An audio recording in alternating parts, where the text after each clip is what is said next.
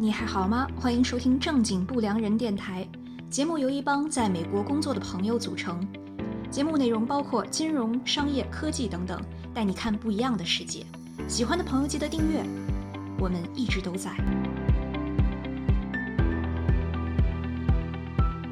嘿，你还好吗？我是老虎，我是哈娜，我是 Olivia。那今天我们聊的话题是在线音乐商战，非常刺激的一个大的话题。那为什么讲这个呢？我相信前段时间很多人在微信里边都被什么颜色性格测试给刷屏了。这个呢是即将上市的网易云音乐做的活动，然后没过多久，那些刷屏的图片又都神秘失踪了。所以顺着这个故事线，我们嗅到了一丝硝烟的味道。商战嘛，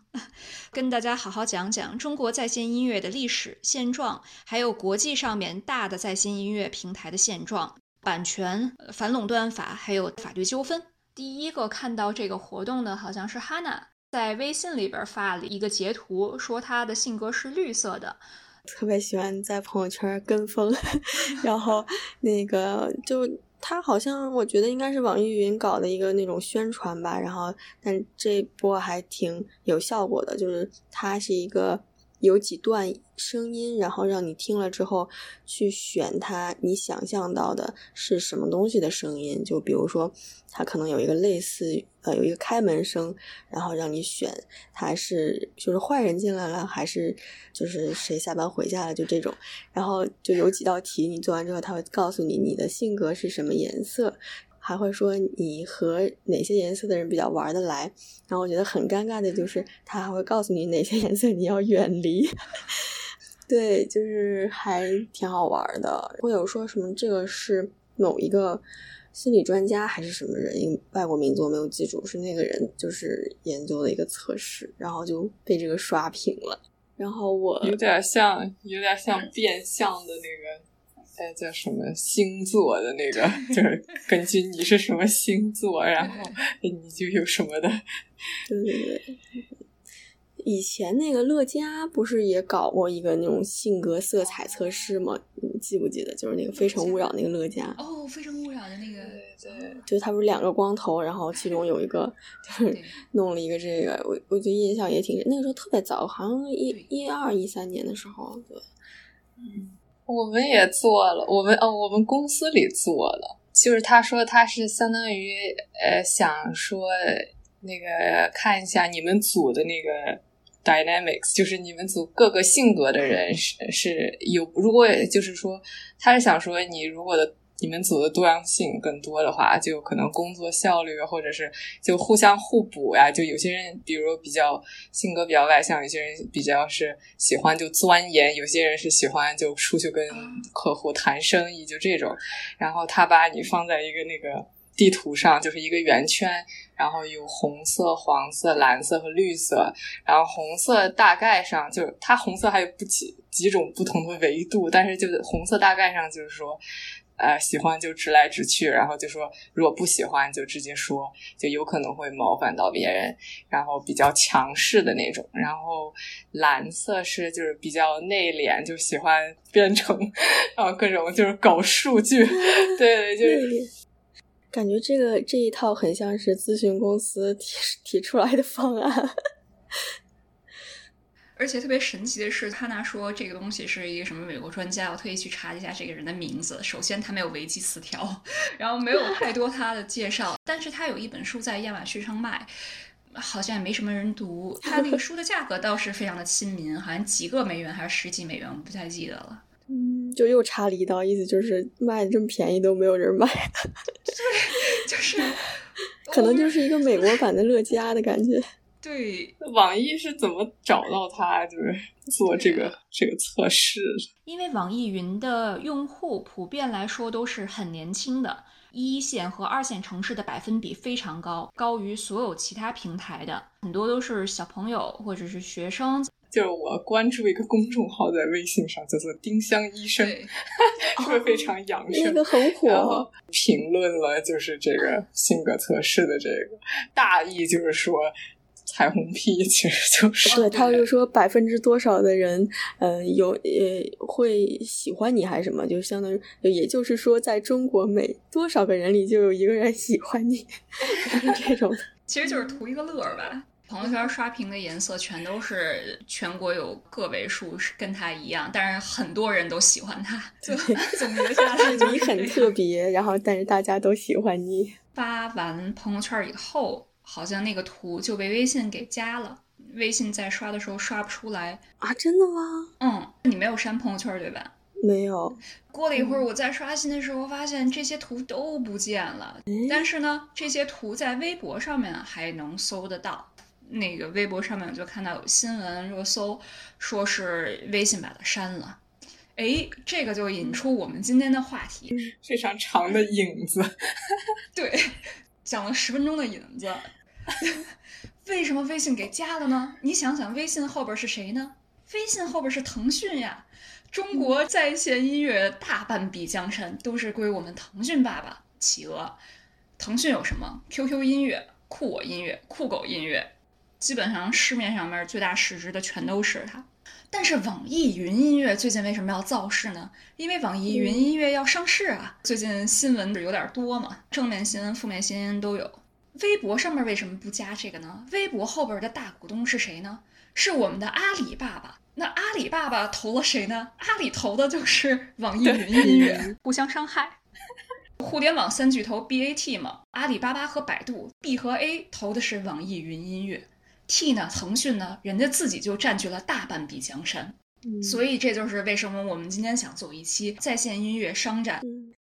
咱们先来看一下这些平台的用户画像都有什么人。根据 MOB 去年九月的数据，一半的用户都处于二十五到三十四岁之间，就是很年轻，其中男性偏多，占比将近百分之五十九。跟去年一年比呢，用户的职业也发生了很大的变化。下沉市场的用户是减少了六点六，比如说工人就从百分之七点四减少到了百分之五点三，比较偏爱短视频的。嗯，短视频两巨头呢，抖音和快手。抖音都知道，前段时间张一鸣先生是辞去了他在字节跳动 CEO 的位置。那字节跳动是没上市嘛？主要投资人是老虎基金、红杉资本、春华资本这些。那同时，快手是上市公司，它背后最大的股东是腾讯，占股百分之二十一。那腾讯呢，是今天我们节目的主角之一，现在是在风口浪尖上，因为咱们国家现在在做反垄断法。那腾讯又占据了中国在线音乐的绝大半壁江山，它有很多的版权问题都是涉嫌垄断的。这个我们今天节目放到后面会着重的讲。腾讯底下的三大音乐平台是 QQ 音乐、酷我还有酷狗音乐。那我们先简单介绍一下这三个平台。QQ 音乐是在中国月活最高的平台，它的典型用户就是年轻人。那一二线用城市的表现比较好，用户中三成以上都是九五后，百分之二十一是在校学生，中小学生是特别喜欢 Q 音。那酷狗音乐呢？典型的用户是小镇男青年，五成以上都是八五后，专科服务人员呢，还有工人是比较喜欢酷狗音乐。酷我音乐呢，是很多的已婚已育男性，那男性是超过六成，三十五岁是超过四成，政府和事业单位的人员是比较喜欢用酷我音乐的。这三家都是属于腾讯音乐，就是 TME。那 TME 它这个用户的重复率其实不是很高。我是一个用户，我下载了 Q 音嘛，就不太会下载酷我和酷狗了。这三个软件的重复率是不超过百分之二十六的。所以腾讯它的打法就是说我有三个平台，但是每个平台呢，它产品细节会不一样，从而揽获更多的用户。在中国这个市场排名第二的是网易云音乐，说是第二，但其实中国市场没有第二，因为 TME 一家独大就是碾压，尤其是在以前。网易云音乐它的特色呢是音乐社区，就是有社交属性，他又做很多的那个创意营销，比如说今天说到的颜色性格，微信就刷屏了。他的问题是在于网易云音乐它超过四成的用户都是 Q 音，不知道能不能保证这些用户是从 Q 音转到网易云音乐，还是说最后还是转回 Q 音，这个不知道。但乐观的想，在招股书上，截止到去年年底为止，网易云的月活达到了一点八亿亿，三年间的复合增长率是百分之三十一，所以是一个猛速增长的。那腾讯音乐另外一边呢，因为它平台太大了，所以已经有一点饱和的样子。在去年，因为新冠疫情涨了一波用户，因为很多人都居家办公嘛。但是从今年第一季度来看，这些人就又走了，所以平台是有一点饱和。那网易云音乐里边呢，它的月活里边，一二线城市是占比百分之六十，这个是比整个 TME 都要高的。TME 它会涵盖很多的二三线还有乡镇的城市。那网易云收入呢是分两部分，一个呢是在线音乐，就是会员啊，我买歌，还有包括平台转卖版权，这个我们今天之后会重点讲。第二份收入呢是社交娱乐服务，比如说直播这些。嗯，直播真的是一个风口浪尖，然后不管是 TME 还是网易云，他们现在都是在攻直播这个领域。这个基本上就是中国头部的，就是网易云加上腾讯。那这两个加起来呢，其实又是 BAT 三巨头，百度、阿里巴巴还有腾讯。所以你说国家能不好好用一下反垄断法吗？嗯，这个垄断的也有点夸张。不管是短视频还是说的音乐，包括买菜，反正现在都是这些互联网巨头嘛。我那天还看到，就是嗯，什么咪咕咪咕音乐，你们有听说过吗？就是那天那天看到就觉得还挺神奇的，就是其实咪咕的后台是中国移动，就是当年中国移动就搞彩铃业务的时候，买了很多很多流行歌曲或者是各种各种歌曲的版权，然后所以咪咕上面的那个曲库其实也挺全的。哎，就是因为中国移动这一块儿，对，这说的特别的好。就先开始，你们在军乐两千年出头那时候，随便我们在上网、上百度什么的，你不都免费，所有的歌都能下载？M P 三就随便 M P 三随便下。对，那时候什么音乐平台啊，你直接去百度吧，什么都能下。感觉现在感觉暴露了我们的年龄。感觉随着就是大家的版权意识，呃，越来越高吧，就是艺人的维权意识啊，还有各种平台的维权意识越来越高，可能大家现在也越来越愿意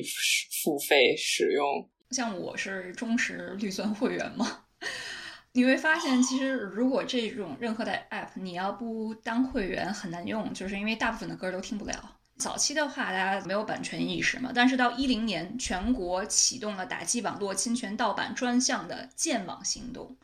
就那个时候开始，其实国家已经开始整顿了。然后在一三年呢，北京市版权局为了改善音乐人生存状态，人家制定了收入倍增计划。先开始，其实大家都是通过卖唱片、卖磁带、卖卡带，一弄盗版，你这还弄什么音乐呀？反正你只要一有歌，全都免费下载嘛。所以这也是一个问题。一四一五年其实是一个分水岭，会发现以前的那些山寨音乐平台，到一四一五年以后就没有了，整个行业就是被咱们今天说到的这几家给占山头了。为什么？因为一四一五年的时候出了很多的规定，你这个时候想要再去买版权，已经小平台是买不起版权了。就是说，一五年出了一个什么关于责令网络音乐服务商停止未经授权传播音乐作品的通知，啊，就说国家版权局颁布了史上最严的版权令，纠正了我国长期存在的这个非法使用未经授权的音乐的问题，所以大概从那会儿开始就已经没办法白嫖了，嗯，而且特别神奇的就是那个时候，你看一四一五年整改吧。然后一七年呢，国家又约谈，又约谈这些大的平台，说你们也不能太垄断，因为那个时候大家都独家，就是你什么音乐都独家，连周杰伦的音乐都独家。现在他们现在他们三家差不多可以是就是分享百，差不多好像是百分之九十的曲库是版权是他们三家分享，然后可能有一部分剩下的百分之十就是每家有独家专享。对。这个就是问题，就是上有政策，下有对策。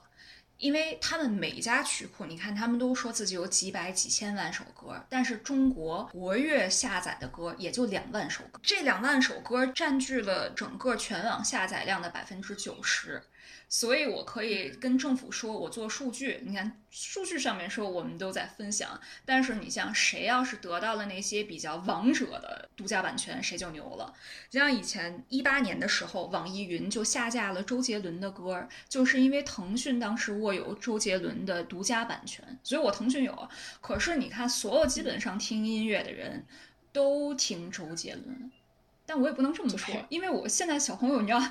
对于他们来说，就周杰伦已经是老艺人，太了解，四十岁的大叔了，已经 是。对，还喝奶茶的大叔。唉，我我真的，我那天跟学弟吃饭，我整个桌只有我一个人知道《头文字 D》这部老电影，就好像我在说周杰伦，对于他们来说就是说什么罗大佑什么费翔、费玉清。我觉得头文字 D 当时还算挺时髦的事情，就 你学弟多大呀？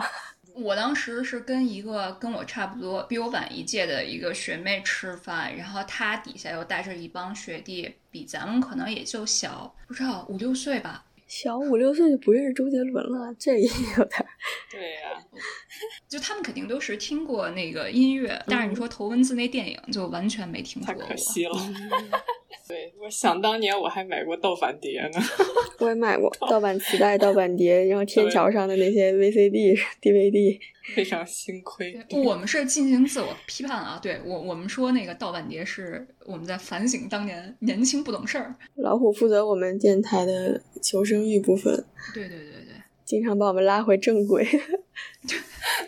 说回这个在线音乐。我们国家其实是二零零四年酷狗音乐创立，二零零五年酷我音乐创立，二零零六年呢，百度收购了千千静听。海洋音乐是现在腾讯音乐的前身。为什么这么说呢？因为二零一二年的时候，海洋音乐成立，二零一三年呢，酷我音乐是并入了这个海洋音乐。一四年的时候呢，酷我和酷狗合并，与海洋音乐组成了中国音乐集团，成为在线音乐的市场寡头。那我们刚刚也说了，在一四年是一个分水岭，一四年之前呢是一片混战，但这个时期就有人慧眼识珠，就是海洋音乐的创始人谢国民，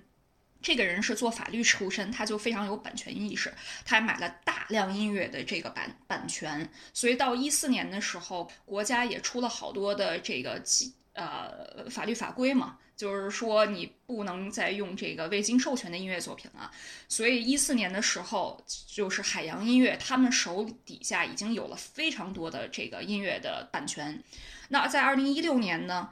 中国音乐集团，也就是所谓的海洋音乐，它是跟 QQ 音乐合并了，就成立了腾讯音乐集团，就是今天的 TME。然后一八年的时候，TME 呢在纽交所上市。现在为止，就整个行业就已经是非常成熟稳定的时期了。这个 TME 呢，也是占据了绝大部分的用户。那中国用户所谓的第二名是网易，实际上中国音乐是没有第二名的，因为这个断层是巨大的。然后还没说完，这个还有一个官司在打。像 QQ 音乐，虽然它已经 TME 已经垄断了，但是它的高层这几年是有所变动的。谢国民这个人，如果我们今天现在去查百度词条，还有维基百科，都已经查不到这个人。虽然当时他那么的叱咤风云，哎，但是这个人现在有小麻烦在身。待会儿在调到版权的时候，给大家好好讲一下这个腾讯音乐的版权官司缠身。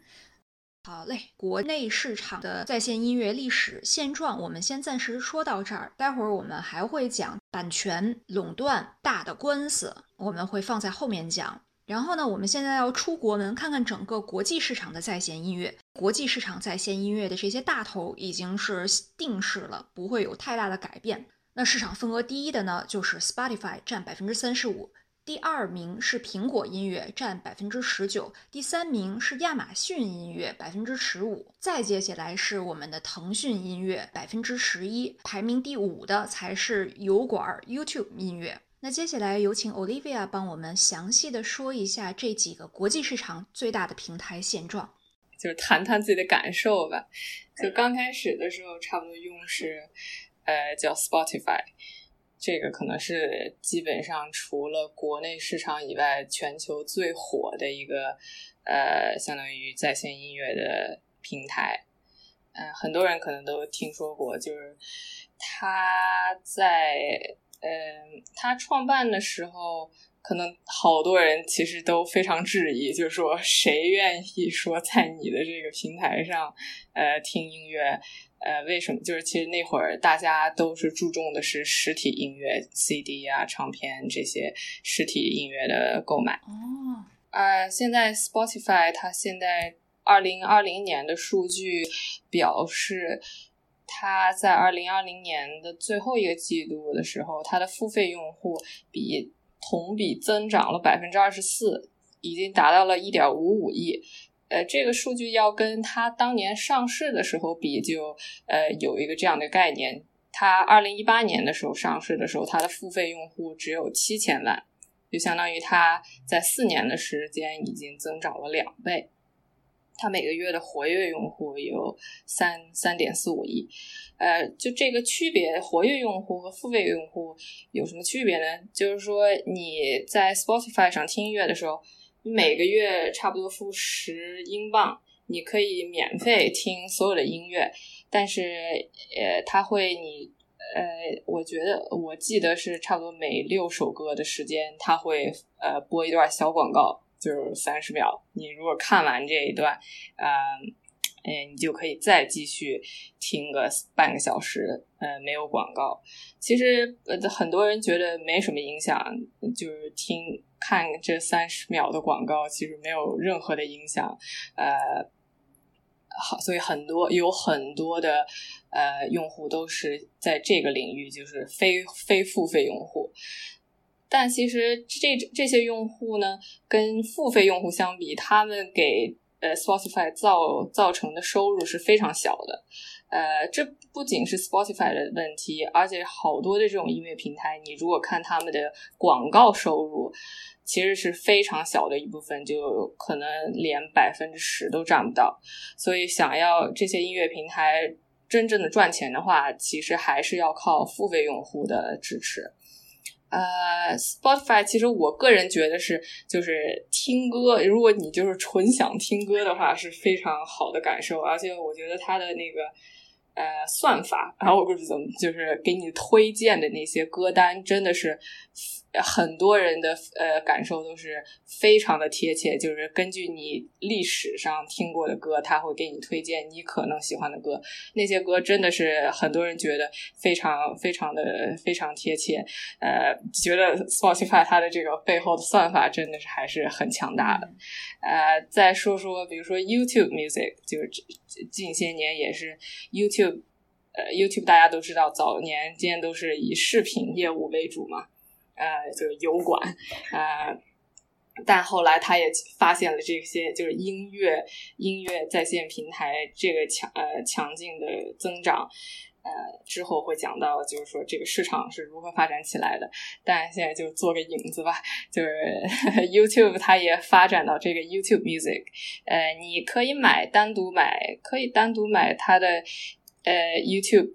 Music 的呃每月支付，然后你就可以也是没有广告，然后但是你还有一个途径，就是说你在 YouTube 上，如果你已经是 YouTube Premium，呃这个高级用户的话，你。看视频的时候也没有广告，然后你也可以同时享有 YouTube Music 这个服务，呃，可能在国外比较受欢迎，就是说大家很多人在 YouTube 上看视频，呃，不想看广告，啊，你就付这个，你也同时可以享有呃音乐的服务，呃，但是个人觉得它的这个推荐是跟 Spotify 相比是。不是那么的强大，呃，就是说它的这个音乐推荐表就比较单一，就是就是根据你喜欢这个你喜欢这个歌唱家，然后他就给你推荐一个可能就是差不多的，然后但其实也也也不是很那个，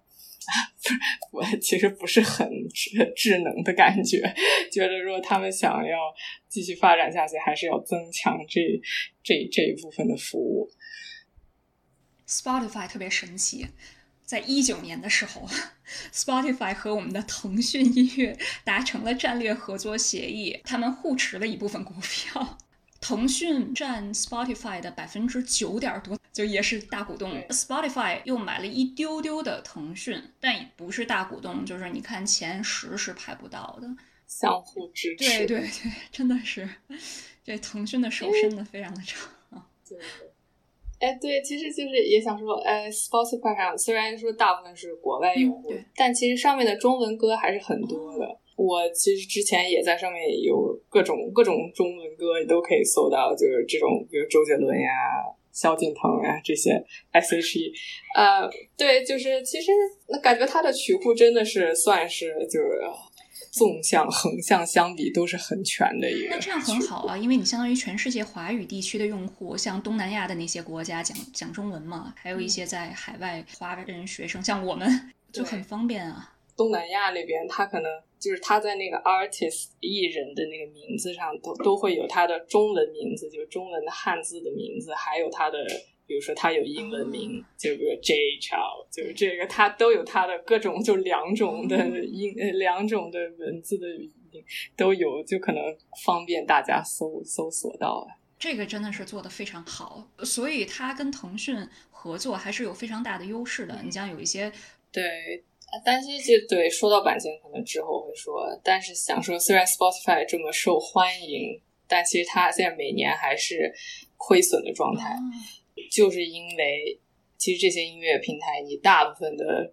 收入都是付付版权费了，嗯，你最后留下的没有很多，而且你这些呃广告的收入也不足以能抵消那些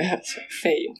这个跟国内一样，国内你像腾讯什么都是听音乐，就是用户充那点钱其实是不够的，主要还是靠像直播还有游戏，就都是花里胡哨的东西。音乐本身其实不是很赚钱，但不赚钱。对，所以 Spotify 近几年他们不是也开始发展这个 Podcast，就是相当于我们的播客业务，就是你在 Spotify 上可以听到很多的 Podcast。呃，就是想把一些可能，呃，他们是觉得不怎么听音乐，但是觉得呃更多喜欢那个播客的人拉拢拢到这个平台上，然后逐逐渐发展他们的音乐业务。其实也花了很多的钱，呃，但但疗效不是很明显。哦，哎。还有 audiobook，还有对，就是有声图书，呃，他们就是找了一些呃书书作者的原著，呃，原著作者来朗读这些图书。我们知道那个 Amazon 亚马逊，它不是有很多的这个，除了它的这个电子图书以外，它有它的那个有声图书，呃，就有点跟这个亚马逊相相竞争的这种感觉。所以它放到国内，相当于就是。呃，QQ 音乐，再加喜马拉雅，再加什么播客平台？对，不愧是跟腾讯做了商业合作，就很像腾讯。像腾讯 QQ 音乐点进去也有小宇宙的播客端口，然后网易云音乐更不用说了，也是音乐还加播客。我们要转型吗？变成音乐型主播，让老虎来的 rap。对。现得什么呢？现得做短视频。为什么这么说呢？因为网易云音乐跟抖音在合作，共同致力于音乐加短视频的内容生态建设。这个是去年宣布的。腾讯可能更早，腾讯是跟快手。其实快手是一九年就联合了 Q 音、酷狗、酷我、全民 K 歌发布这个什么音乐燎原计划，然后到现在吧，也是一九年到二零年就各种的计划。大家变现压力都很大嘛，这些互联网烧钱公司挣钱不易。对，这么看来，就是说，好像国外的平台的这个盈利模式跟国内也差不多。其实还有 Amazon Prime Music，就是亚马逊，我们知道有那个 Prime 的那个服务嘛，就是当天送达这个。我们当天送不了，对不起，就 只有这种国际大都市才能当天送达。哎，其实我是对，我觉得这样非常不环保。其实我个人是对，对，它会有那种选项，就是你你如果不着急的话，你可以选几天，然后它还会给你返几个点，返返点钱的那种选项。这个这环保，我们要使劲的推崇一下，在我们第一期节目里讲到的 Coupang，一家韩国电商，因为它也是，它就是说，你只要半夜，比如说十点之前下单子，第二天一大早，他就把东西放你家门口。你要省了那些大盒子的话，不是仓储也会更省地儿吗？从物流到呃仓储都是可以做很大的优化。嗯，这还挺牛的。就跟去年疫情。爆发以后，大家都各种网购，一时间那个盒子那叫什么硬纸板都缺货。对对，有一阵儿。对对对，所有木头的东西都特别的夸张。对，就是各它有一个排名，有各种榜单。呃，毕竟涵盖的很广嘛，因为它涵盖很多的国家都用它的服务，还有很多年龄段的人都也都用它的服务。你像我们什么时候听歌？上下班通勤，做一些比较机械性工作的时候也会听，就只是想要静静的听音乐嘛，没有沟通的欲望。所以像网易云音乐，它好多是学生，那学生就是有点像把它当做音乐，再加上豆瓣儿。哦，对，我都忘了豆瓣儿了。之前还听过豆瓣儿 FM，哎，是豆瓣电台还是对对对，豆瓣电台，记得吗？超好用，我觉得。你现在还用吗？我我忘了什么时候开始就不用了，它现在好像也没有什么人，就是因为那个时候是我印象中的第嗯，可能是比较早的电台能够给你，我不知道基于大数据或者什么给你推荐你喜欢的歌，对，然后我觉得他推荐的还蛮对我的胃口的，所以那个时候特别喜欢用它。对我也有印象，他好像做这个推荐你可能喜欢这东西推荐的特别的早，那时候好像别的台还没有类似的功能。对。就你会，你听到什么，你可以点喜欢，然后他之后给你推类似的。那个时候好像大数据还不是经常被提及。对，对对对，那时候都是早期。对，Spotify 它二零零六年的时候建私，叫什么玩意儿？建 立建说的建私 建立的。之前看到一个数据，就是它有一个。呃，相当于是全球音乐唱片市场的收入，从二零零一年到二零一九年这样一个数据，我觉得是挺有意思。他把那个收入分呃分化为几个块吧，就是说实体唱片，呃在线音乐，就是相当于我们刚才聊的这一片儿啊，还有说在线音乐，你可以就是在线听，然后你没有下载，然后还有下载的音乐，然后还有包括你如果是表演。这个会场一个什么赛事上表演这首歌，你也要付费。就是还有一种收入的来源是，它叫做同步许可收入。就是如果你这个广告用了呃周杰伦的歌，他需要给周杰伦的这个版权付费。这个唱片市场的收入二二十年间是没什么变化，但是你看它细分，就是从二零零一年基本上。二十二到二十三亿左右的这个收入都是在那个实体唱片的收入，然后从二零一二二到二零一四年开始，这个在线音乐的收入就是开始奋起直追，然后这个实体唱片的收入是就是急剧下滑，然后因为这个下滑的速度比这个在线音乐的收入的速度要快，然后所以导致就是从零九年到一二年这段时间。整个全球音乐唱片市场的收入才就一百五十亿，呃，跟现在的二十二呃两百二十亿相比，是相当于它的一个低谷。所以当时就想说，这个背景就是 Spotify 创建的时候是当时很不被看好，虽然现在已经是从二零零六年到二零二零年，这已经是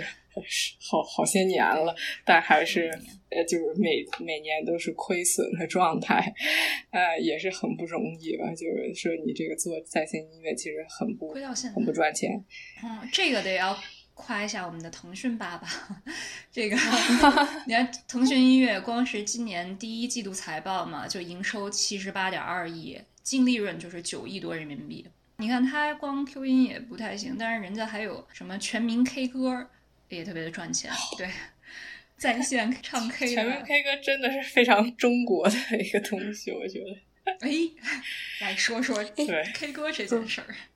对对 K 歌这件事，我觉得这个。可能也不是中国，我觉得亚洲人普遍都非常喜欢 K 歌，呃，就当时来来英国的时候，我们公司有一个马来西亚的女生，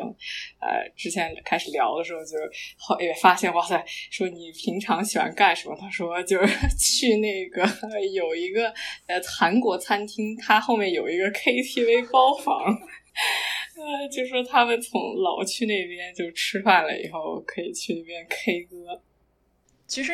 那个时间段，就是 QQ 音乐已经是可以做到类似于 KTV 的了。包括现在也是，咱们听歌的这些软件，它有一个特色，它那个字幕吧，都一个字儿一个字儿出来，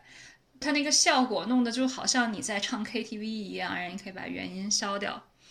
这个在想当年也是一个特别 fancy，就是特别先进的技术。酷狗音乐当年的特色就是 KTV 字幕是可以精确到字儿的。对，因为他那个创始人就是搞技术出身的，也是保送的中山大学计算机系嘛。据说什么他们公司什么第一台服务器都是自己编的，可以承载每天几百万的点击率。当就当年这个技术，这个字幕技术是一个特别重要的东西。呃，就是那个 PlayStation，呃，叫什么？中文叫中文打叫游戏对，估计大家都知道，对 PS 四这个打游戏上，它也有很多唱歌的那个应用，呃，有卡拉卡拉 OK 的应用，就是你可以买那个。呃，话筒然后插在你的那个机器上也可以唱，但它里面的那些歌，呃，就虽然也都是欧美的歌曲，但非常的有限，什么我心永恒，都非常，真的是都是什么 Linkin Park 这种，是吧？还有对有年代感，都是什么披头士，上个世纪几十年代的一些歌手们。对，而且现在现在很多人，你脱离这个唱片就实体唱片市场，大家都是在网上听歌，我觉得这个是非常。就是感觉是它自然的一个衍生，对对，就是你这，就是我有喜欢的乐队，我想要买他们出的那个卡带，差点买了，但是后来就一想，我现在已经没有任何的机器可以放卡带，就特别的悲伤。它这个有一个数据，我觉得挺有意思的，就是它统计了全球各个地区的那个增速吧，就是他说，嗯，先说 top 十，就是。十大音乐市场，就第一大肯定是美国，就是可以想象，啊、然后第二大其实是日本，这个其实是我没有特别想象到的。然后第三名是英国，啊、其实中国排到第七，然后呃就是亚洲的国家，中国排到第七，呃韩国排到第六。特地看了一下亚洲市场，就是日本去年还那个收入减少了百分之二。然后，如果除去日本的话，呃亚洲市场全年的收入增加了将快百分之三十左右，比呃世界上其他地区的这个增速都要强。呃，就也可以想象到，说就咱们聊的这些网易云这几年发展的比较强大。嗯，网易云音乐现在也还亏着钱呢。他们说，网易云音乐呢，从监管的角度讲是利好腾讯音乐的。为什么这么说？就是因为腾讯音乐一家独大嘛，在很多版权上面，它这么多年来都是处于垄断的地位。最近国家不是反垄断法实施的又比较严格，开始查互联网公司巨头。那网易云音乐 上市了以后，你腾讯就不是一家独大垄断了。当然这是玩笑话啊，这个就引出来今天一个很重要的事情是反垄断法。从历史的角度上来讲，一七年其实国家也约谈过平台，避免哄抬物价、坐地起价，你搞垄断版权，说我有这个歌你就不能放了，我放了周杰伦 S.H.E 你就不能放了，嗯，这太扯了。之前我看 IC 实验室，它的数据我不知道从哪儿得的，是两万首歌就占据了中国音乐市场的百分之九十的下载量，这个数很惊人。相当于你可以告诉监管说，中国那么多音乐呢，我只有这一点歌的版权，但实际上就这点版权其实就已经足够牢牢把握大部分用户了。比如说，举个例子，腾讯当年买的是周杰伦的独家版权，那二零一八年网易云就下架了周杰伦的音乐，还赔了八十五万给腾讯。放在现在你就觉得有点扯淡了，怎么可能说一个人的音乐只能在一家平台上呢？像前两个星期吧，五月十八号，腾讯音乐发了 Q one，就是第一季度的财报。当天，索尼音乐就宣布跟网易云音乐和腾讯音乐一起达成了合作协议，相当于是腾讯音乐不再享有独家的版权。所以到此为止，三大唱片公司环球、索尼、华纳全都是既跟腾讯有合同，又跟网易云有合同，而且这些东西都是在过去的一年之内完成的。那过去一年发生了什么呢？就是众所周知的，中国在搞反垄断法，约谈这些互联网平台。腾讯音乐他们的首席战略官在接受采访的时候也说了，说他们在过去的几个月呢，频繁的接到监管的监督，他们也都非常的配合，跟监管有大量的沟通和合作。这个就是腾讯现在要在反垄断法面前要做妥协。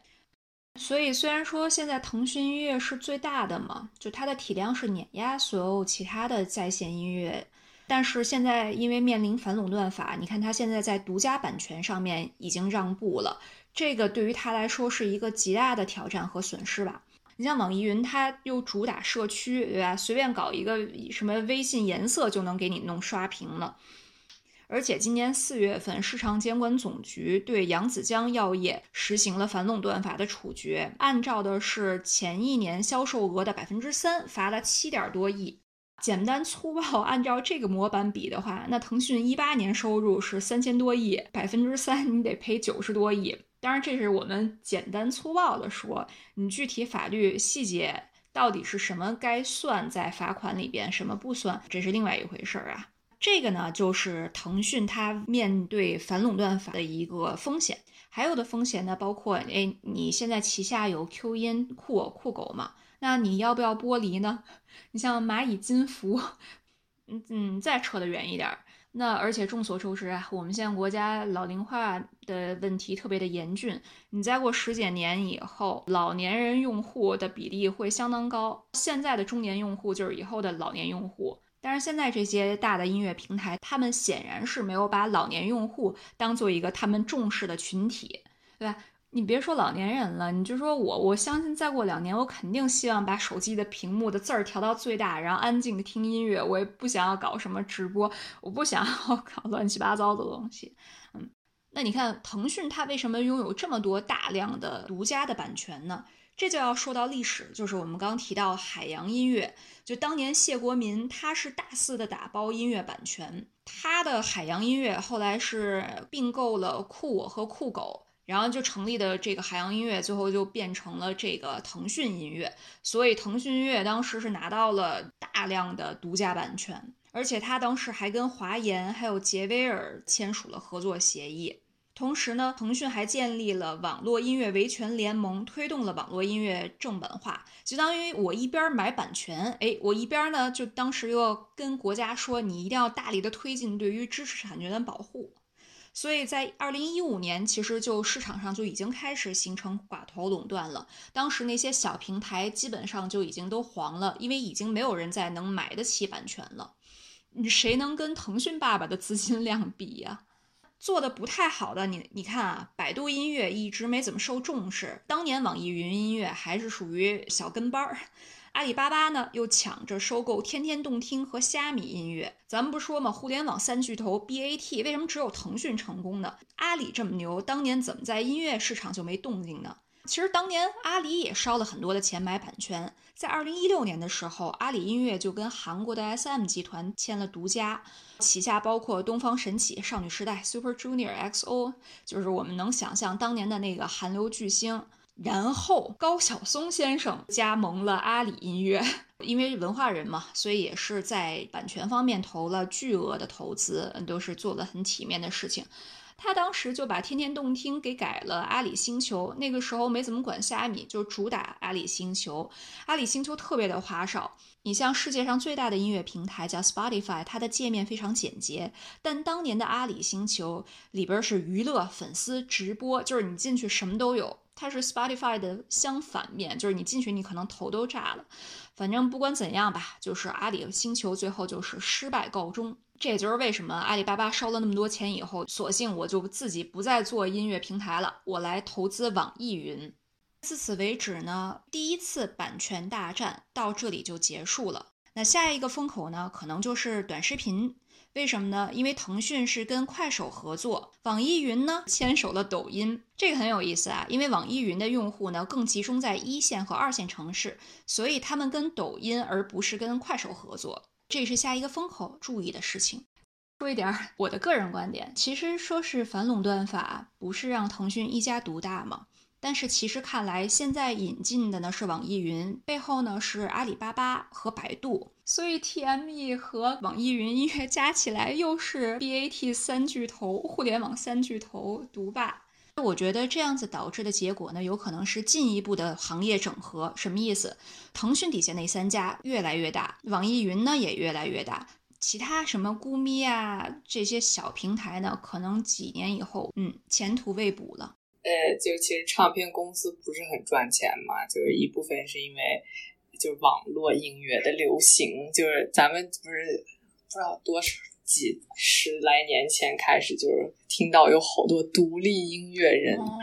嗯，就是他们自己录歌、自己发行专辑，就是这些相当于所有的版权都掌握在艺人自己的手里，嗯。就不像说原来你非得签一个好的唱片，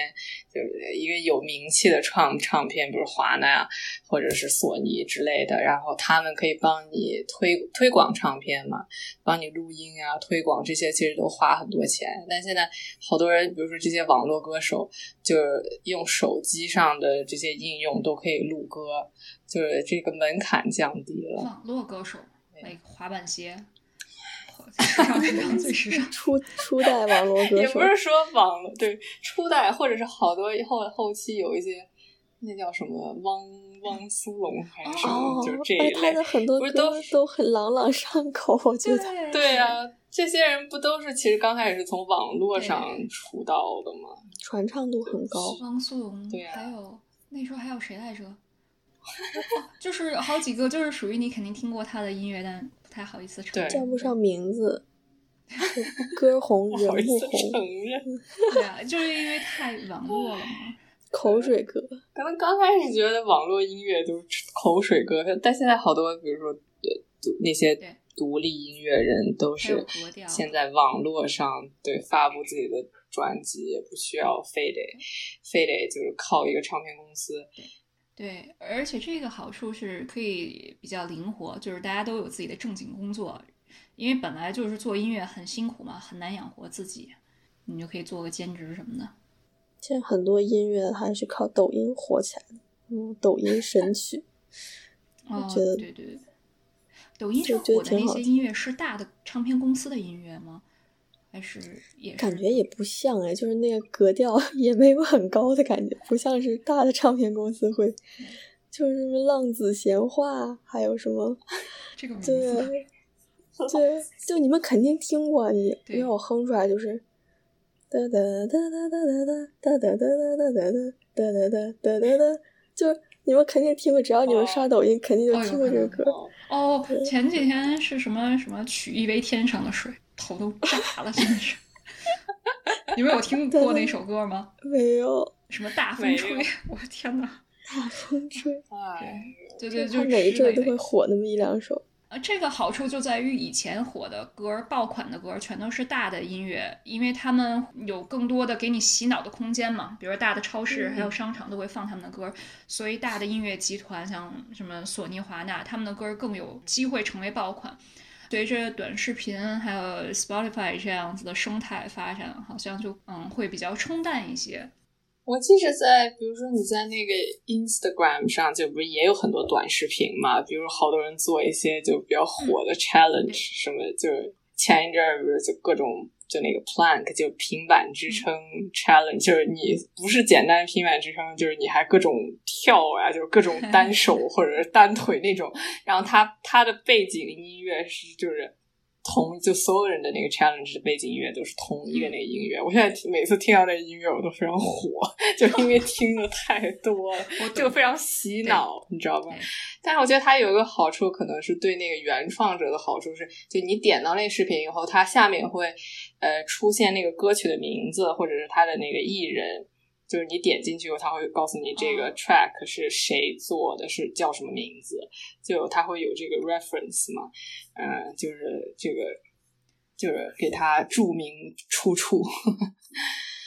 比较就是很有节奏的那种动词打词，对对，非常好。这个其实就是给很多人一个机会，发表自己的作品。对对对对，是可以打破一些垄断，就唱片公司的垄断，以一种垄断取代另一种垄断。最后准备了一个最近的官司大礼包，嗯，法律诉讼问题的大礼包。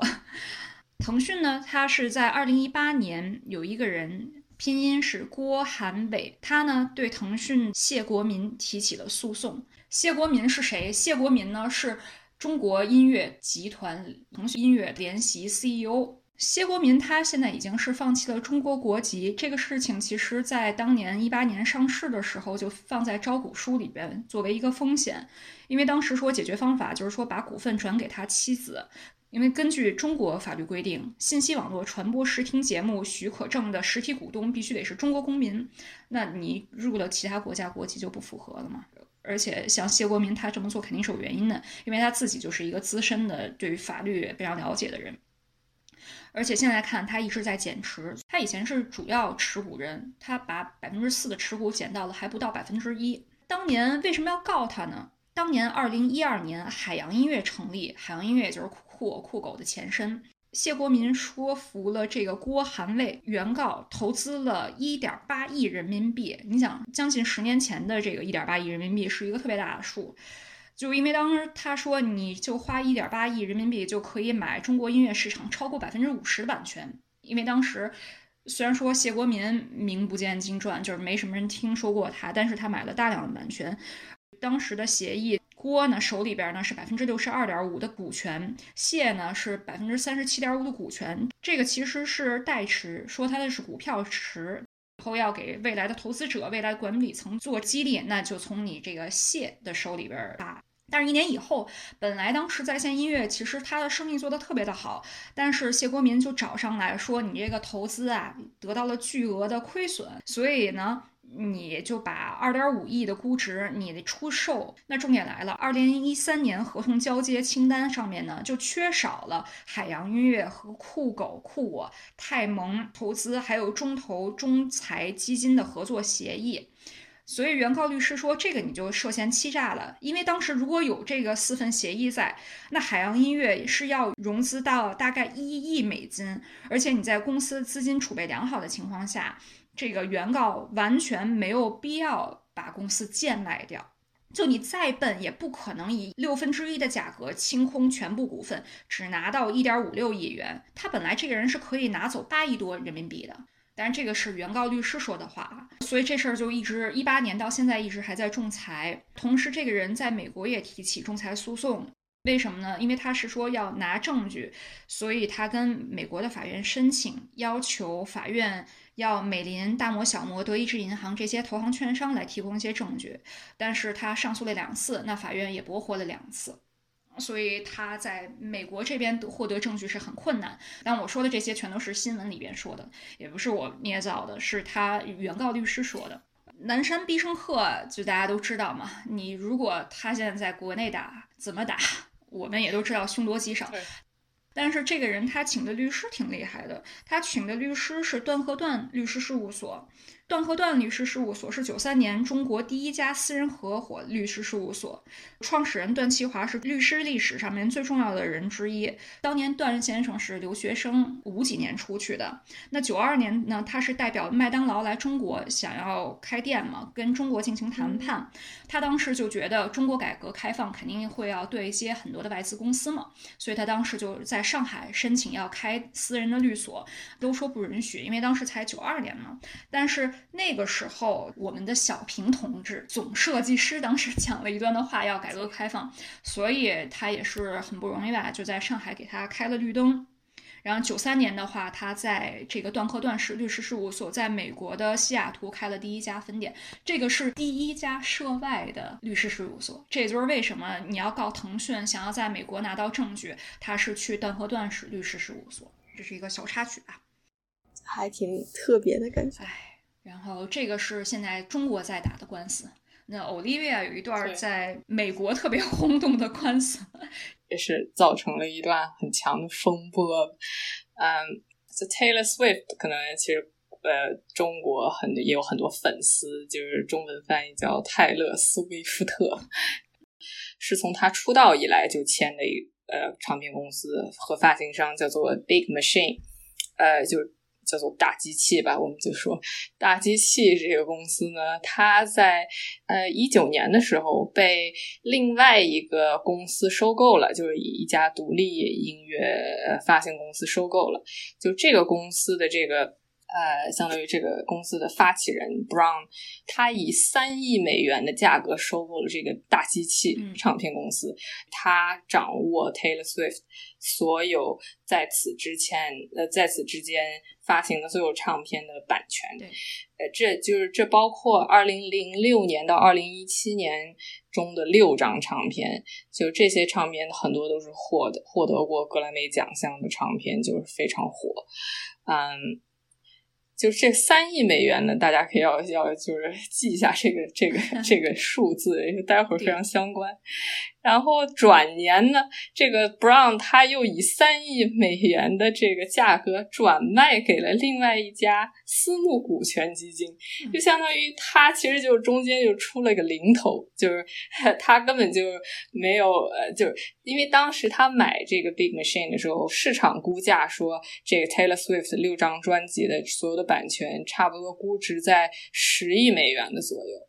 嗯，他当时就是买了个便宜，然后又转卖给这家私募股权基金，一个叫做 Shamrock Holdings 的，呃，现在叫做 Shamrock Capital，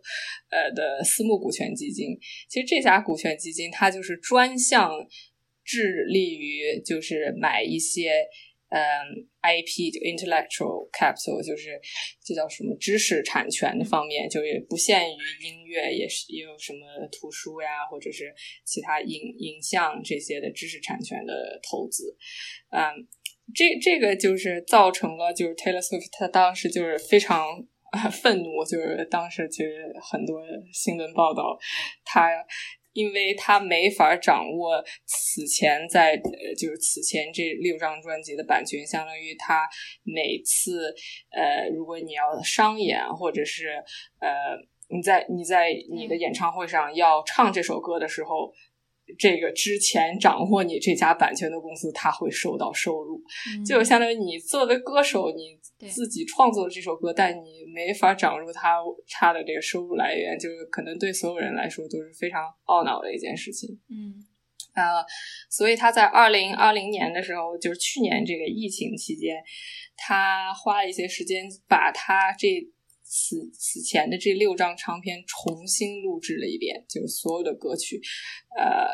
有些歌曲是，比如说是可能是演唱会的时候才唱的歌曲，他为了达到那个演唱会的那个效果，他就是这个翻录的这个歌曲也是要就是创作一些就是这些编外音，就想要给你一种就是跟原来第一次录录制时就是一模一样的这种效果。其实就是这耗时是很耗费，是很大的一个精力嘛。呃，其实好很多人也说，嗯，虽然说你现在有你自己的这个版权的这几张专辑了，但是比如说，就是我们这种一般人在 Spotify 上听歌，他给你随便推一首 Taylor Swift 歌，他有可能推的还是原来就是首张首次录制的那首歌，就他。Spotify 上不会说哦，因为这个是新的，所以他推给你新的。他他可能是随机的。虽然说去年这段时间，就是他的唱他的这个新签的这个唱片公司和他自己，还有 Spotify 上，包括 Spotify 都在主推这个翻录的这几张唱片。但是等这一段时间的营销期一过以后，呃。他呃，这这这所有的原来的这些旧唱片还是会被推荐给大家，就是其实是呃这个事情，就是说呃长期以往，就是说能不能达到他想要的那个效果，也是也是非常难的一个事情吧。嗯，这个音乐被卖给这家私募基金之前，那如果你要唱歌的话，那这个收入是归公司的。那现在的话，你唱歌收入是归这家私募的。那对于音乐人来说有什么区别呢？就是你都反正要被砍一刀。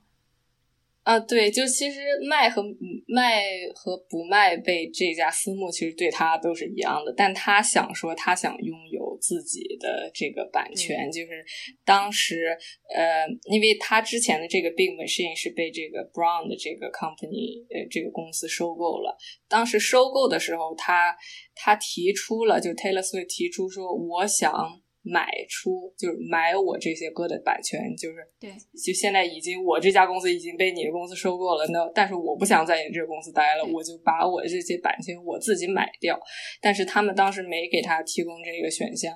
啊，然后又转手又卖给了另外一家公司，搞得更加复杂。呃，对，真的是，其实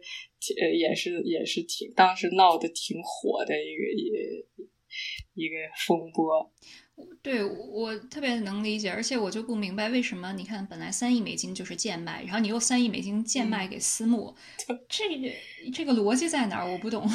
对，其实当时有很多就是没什么逻辑，然后所以当时就很多就推特上有很多大战，就是觉得这个人他就是为了说。只是为了说给就是 Taylor Swift 造造成一些这些不好的这些，就是造给他给他添麻烦，对，就是为了给他添堵，就是就是就为了这个，而且当当时闹得很严重，因为这个 Brown 他自己的这个公司，他也有旗下有很多知名的经纪人，像 Justin Bieber 就是。贾斯汀比伯，那个时候也是他旗下的艺人。就当时很多艺人都各种站队，就有些人站 Taylor Swift 的队，然后有些人就站，就像比如 Justin Bieber，他就站他的经纪人的队，就说我的经纪人是很正直的人，他从来不会干这种事情。啊，真的是艺人也是很不容易。版权这个事情真的是打不完的官司。哦，我可能说一下这个版权，就是呃，提供一个背景，就是简单的背景，嗯，呃，就呃，就是说，刚才说 Taylor Swift，他的这个版权是掌握在之前的这家唱片公司所有，所以他被收购以后就是归接下来的这个公司所有。我们说的这个版权呢，其实它指的是呃。呃，叫做录音作品版权。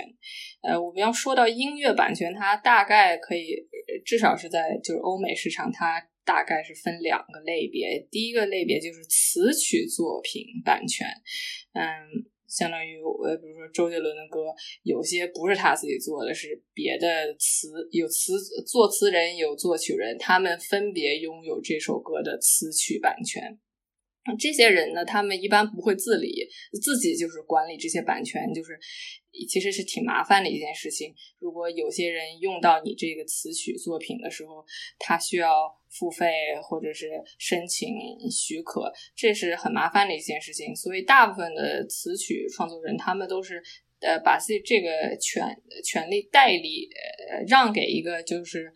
专门管理词曲作呃作品版权的公司。其实这个是好，我看是国内外都是比较通通通俗的一个做法。嗯，然后另外一个，我们刚才说到这个纠纷的这个版权，就是录音作品的版权，就是这首歌的成型，就是你发行唱片也好，或者是你再翻录或者怎么样也好，这个版权叫做 master，就是这个母带，这个一般都是你这个唱片公司拥有的。嗯，有时候他会呃艺人拥有，就是。刚才说的这个情况，他这个艺人自己没没拥有啊，所以你之之后你做成 CD 啊，做成就是电子音乐下载，呃，电电视上使用，电影或者是广告里使用，这些都需要通过谁拥有这个录音作品版权的，谁就要通过他的许可啊，所以这个这个第二个这个部分是我们刚才说的这个对。呃纠纷的主要部分，对。但现在随着就是说网络电子就在线音乐越来越多，这些唱片公司他们